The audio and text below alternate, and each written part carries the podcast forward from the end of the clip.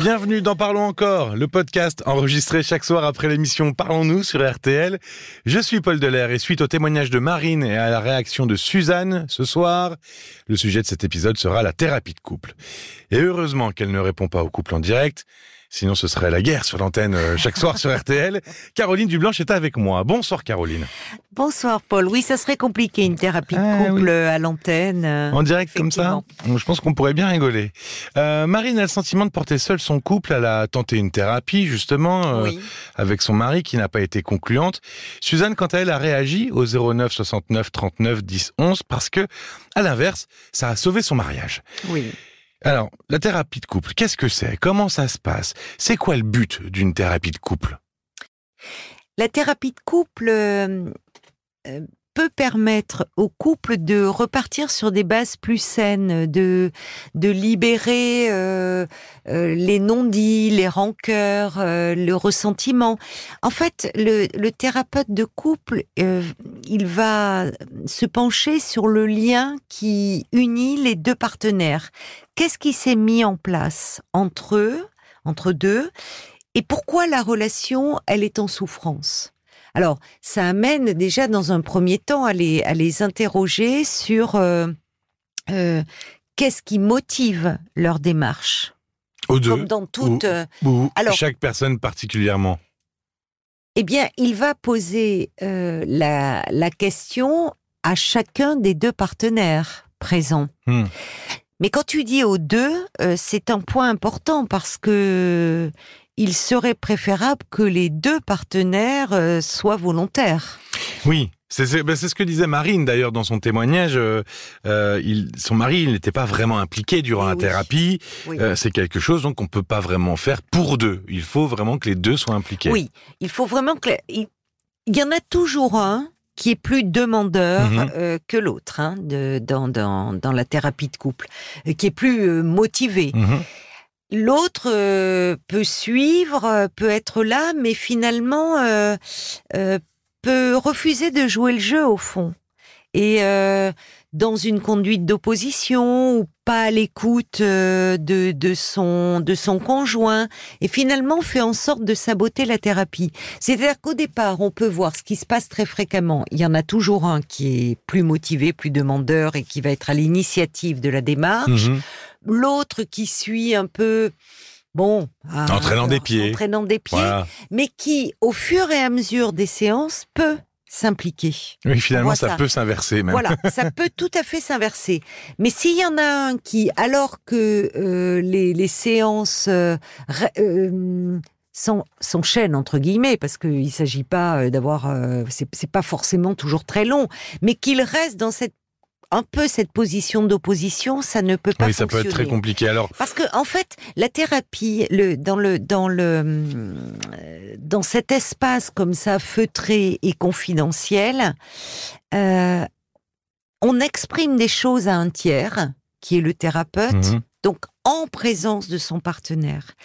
Et, souvent, enfin, on peut être amené à évoquer des difficultés dont on n'ose pas toujours parler euh, en face à face, de peur des conflits, euh, de peur de se sentir euh, incompris ou, ou rejeté. Et notamment parce que ça touche à des questions intimes les questions liées à la sexualité peuvent être évoquées quand il y a euh, une absence de désir, mmh. euh, que l'on se sent rejeté. Mais enfin, les motifs de consultation. Euh, oui, ils sont multiples finalement. Ils sont, divers, et, divers et variés. Alors, on a vu les objectifs. C'est assainir la relation finalement, apaiser les tensions. C'est quoi le, le rôle du thérapeute au milieu de tout ça? Qu'est-ce qu'il fait lui? Qu'est-ce qu'il quel est, quel est, son rôle?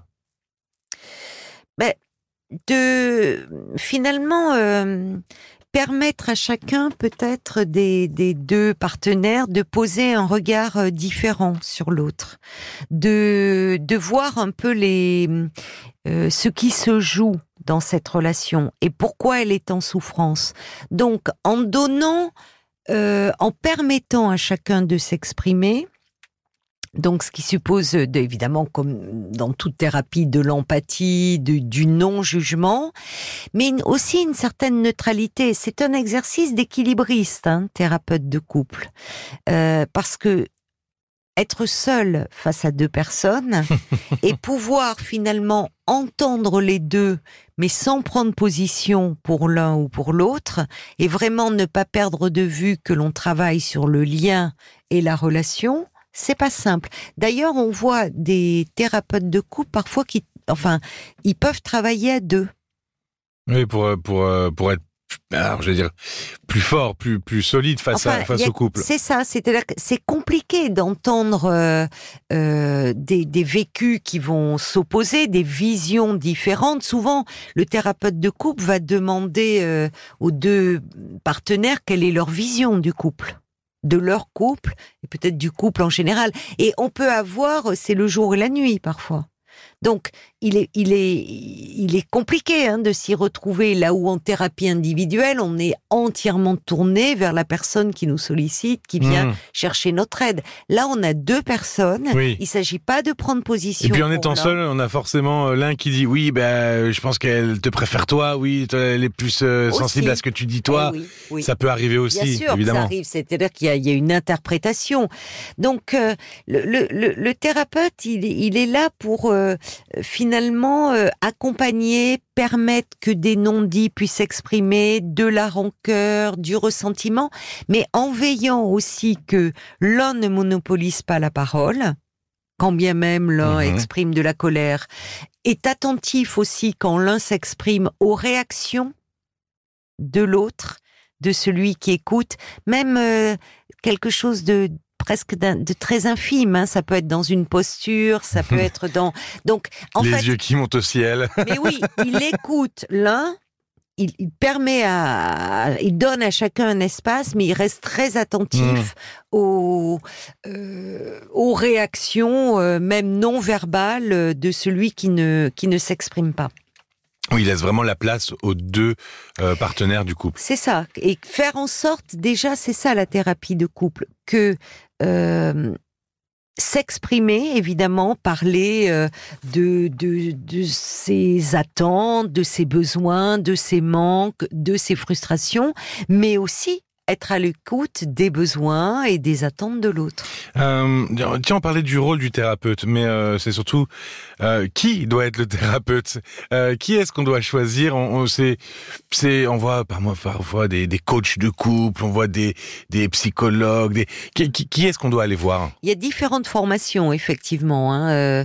Il y a, il y a du, du, coaching de couple. Moi, je vais rester dans le registre psy, puisque mhm. le coaching n'est pas mon domaine. Euh, il y a des, thérapeutes de couple qui ont une formation euh, analytique Hein, qui sont des, des, psychanalystes. Il y en a qui ont une formation plutôt de comportementaliste, mmh. et il y en a d'autres euh, qui ont une approche plutôt systémique, c'est-à-dire euh, effectivement euh, qui travaillent sur le système, le système familial. C'est une c'est une approche de la psychologie, l'approche systémique, et le, le couple en, lui-même est une entité. Alors toutes ces, alors il y a différentes dire, philosophies, différentes, différentes, méthodes, mais, mais, mais c'est des psychologues qui sont qui ont qui ont une formation de psychologue. Ah oui. Qu'ils ont une formation de psychologue de couple d'ailleurs, je je sais pas. Alors en fait, euh, ils ont euh, souvent, c'est-à-dire que en plus d'être psychologue ou psychanalyste, ils ont fait une hmm. formation à la thérapie de couple. Moi, par exemple, je ne suis pas formée à la thérapie de couple. Je n'ai pas, dans le cadre de mes études de, de, de psycho, ça a été abordé, mais je n'ai pas fait de formation de spécialisation, de spécialisation euh, pour être thérapeute de couple. Donc il faut être attentif à ça quand on choisit, ah quand on veut choisir son thérapeute. On en a parlé quand on a parlé des formations des psys. Exactement. Euh, prudence par rapport aux psys euh, qui sont psys de tout, hein, d'enfants, d'adolescents, euh, d'adultes, thérapie de couple, thérapie familiale. Non, en général, on se spécialise. il faut quand même regarder le CV avant de choisir ah son oui, c'est important. Alors une chose euh, il est important aussi que le thérapeute que l'on va consulter en couple ne soit pas le thérapeute de l'un ou de l'autre. Ah oui, on va dire qu'il doit être indépendant. Il doit être neutre. voilà, c'est ça. Voilà, on ne peut pas suivre quelqu'un en individuel et que cette personne, même si elle parle de son couple, nous dise bah, euh, je vous amène mon conjoint, est-ce qu'on pourrait faire une thérapie de couple? Non, de la même façon qu'on ne suit pas des personnes d'une même famille ou qui ont une trop grande proximité. Euh, la thérapie de couple, est-ce que c'est euh, euh, ce qu'on peut appeler l'artillerie lourde. Est finalement, est-ce que c'est le dernier recours quand tout va mal euh, Il faut la thérapie de couple Ou est-ce qu'on peut faire une thérapie de couple quand il se passe des petites disputes ou même parfois rien? Alors, quand il se passe rien, c'est on se dit pourquoi consulter? En général, ce qui amène à consulter, c'est quand même euh, qu'on se sent mal, euh, qu'on se sent incompris, qu'on ressent une souffrance. Mais je comprends ta question, c'est-à-dire mieux vaut prévenir que guérir. Ouais, c'est ça. C'est-à-dire que c'est de l'entretien finalement. Alors, ça peut, ça peut effectivement, s'il y a une distance qui s'installe, si on sent de la frustration, pourquoi pas à ce moment-là avoir recours à un professionnel. Il faudrait en fait pas attendre que le couple soit au bord de l'implosion pour consulter. Mmh. Quand tu disais est-ce que c'est le, le dernier recours, la dernière chance, malheureusement la thérapie de couple, elle est souvent envisagée comme cela. Ouais, c'est pour ça que je pose cette question parce que c'est souvent le vraiment c'est souvent le la dernière tentative quoi. Oui oui, c'est quand on a tout essayé ou ou que malheureusement on a laissé euh, les rancœurs, le ressentiment, les malentendus euh, s'accumuler au fil des ans, on se dit bon bah c'est notre dernière chance. Et c'est là où euh, c'est pas simple dans ces cas-là parce que parfois le lien peut être vraiment euh, trop abîmé. Oui, il faut un peu de temps aussi pour une thérapie, donc euh, parfois euh, le temps manque un peu quand on est vraiment au bord de, la rupture. Oui, il y a trop, il y a, y a, vraiment trop de choses qui, qui ont qui ont fait mal et presque le couple atteint un point de, de non-retour. Cela dit. parfois, ça, ça, peut aider aussi à ce moment-là à, à une prise de conscience des, des, des deux partenaires qu'ils ont euh, euh qu'ils ont pris des chemins différents. Ah bah, c'est la question que j'allais te poser. Oui. Mais oui, oui, mais en gros, c'est est-ce que une rupture, c'est forcément un échec d'une thérapie de couple? Mais non. Non, non. Une, une thérapie de couple peut être un succès, même si elle aboutit euh, euh, à la séparation du couple, à partir du moment où finalement les personnes se sentent mieux. Mmh euh, euh, une fois qu'elles ont pris euh, cette décision. et là, le thérapeute de couple peut aussi les accompagner à faire le deuil de cette relation et de la vie commune. Ça peut aider à se séparer. sans, sans rester dans une colère, dans un, une rancœur, un ressentiment, et donc finalement pouvoir oui, faire le deuil de cette histoire euh, et, pouvoir euh, s'élancer à nouveau, euh, peut-être avec confiance vers la vie, peut-être d'autres rencontres.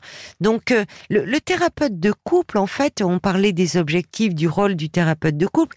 Il n'est pas, il est, il pas là pour maintenir le couple à tout prix et surtout à n'importe quel prix. Oui si, si les deux personnes ont pris des chemins trop différents, si elles sont trop éloignées, si elles n'ont plus les, euh, les, mêmes, euh, les mêmes attentes par rapport à, à leur, euh, à leur projet, à leur vie future, vouloir qu'ils restent à tout prix ensemble, le thérapeute, il n'est pas là pour vouloir quoi que ce soit d'ailleurs.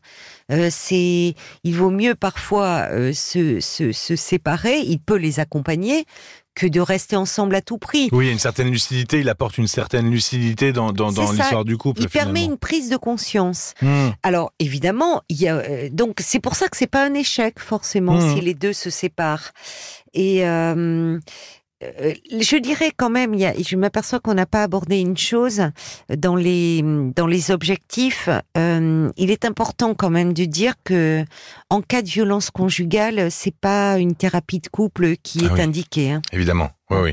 Euh, non, mais parce que parmi les motifs, ça peut dire euh, mon conjoint est violent, euh, allons faire une thérapie de couple la, personne qui euh, est en proie à des accès de violence, qui a un comportement violent, il est impératif qu'elle ait une prise en charge individuelle. Oui, c'est pas oui là on c'est au-delà de ah du couple. Y a pas de, oui oui tout à fait. Il n'y a pas de discussion euh, possible. Alors en revanche, ce qui peut arriver, je disais qu'il est important que le thérapeute de couple ne soit pas le thérapeute de l'un des conjoints avant. Hein Euh, mais ce qui peut se passer, c'est que parfois, tu as une question par rapport à ce que je viens de dire? Non, non, je t'écoutais. Ce qui peut se passer, c'est que euh, la thérapie de couple, à un moment, euh, bon, il y a des choses qui euh, euh, qui ont bougé, il y a une dynamique qui s'est remise en place, il y a un di- dialogue qui s'est réamorcé à nouveau dans le couple, mais ça peut déboucher par une demande euh, de prise en charge individuelle des deux conjoints, d'un des deux conjoints, pardon. Oui, pas des deux, pas des Ah, deux pas chacun de leur non, non, côté, voilà. mais il y en a un qui Mais peut aller voir son thérapeute et lui et l'autre qui reste avec le thérapeute de couple. Exactement. tout seul. Oui, oui, tout à fait. Ça, c'est quelque chose que l'on rencontre, ou parfois il y a quelque chose d'un d'un mal-être euh, individuel qui émerge, lié peut-être à l'histoire d'enfant, à la vision que, que l'on a eue du, couple de ses parents, enfin, ou à des plein d'autres difficultés. Et l'un des deux peut demander euh, à, poursuivre la thérapie entreprise euh, au départ en couple, en individuel avec le thérapeute. Eh ben, je vous invite vraiment à écouter euh, le témoignage très positif de Suzanne sur, euh, Ah sur oui. l'application RTL si vous êtes encore indécis. Si Formidable. vous vous dites, ah, je dois y aller ou pas, on y va. Eh ben, écoutez le Ah oui, il y a plus de 60 ans. Il y a, Oui, et- elle a et 67 il ans. et on voit là hein, à quel point ils étaient volontaires tous les deux. À Et- quel point euh, ils, ils ont vraiment, ils ont, ils ont travaillé, ils ont œuvré, ils avaient un désir de, Ouais. de, de, de- euh, pas de sauver leur relation, mais en tout cas de, de l'améliorer. Et franchement, Et comme quoi, il n'y a pas d'âge. Parce que parfois, Non. on entend des auditeurs, des auditrices qui disent oui, mais maintenant, c'est trop tard. Il n'y a pas d'âge. 67 ans, euh, Suzanne. Voilà. Euh, Et Oui, sa oui. thérapie, elle a donné un second souffle à ah, son mariage. complètement. Et même à son amour, je, ça oui, s'entendait. oui, oui, ça s'entendait. Et avant de proposer une thérapie à votre mari ou à votre femme, ou si il ou elle est réticent ou réticente, bah, écrivez-nous. Parlons-nous rtl.fr. Voilà, vous pouvez en parler un soir avec euh, Caroline. Merci Caroline. Merci, Paul. Et merci à vous d'avoir écouté ce podcast que vous pouvez réécouter, commenter, partager comme bon vous semble. Prenez soin de vous. Parlons encore.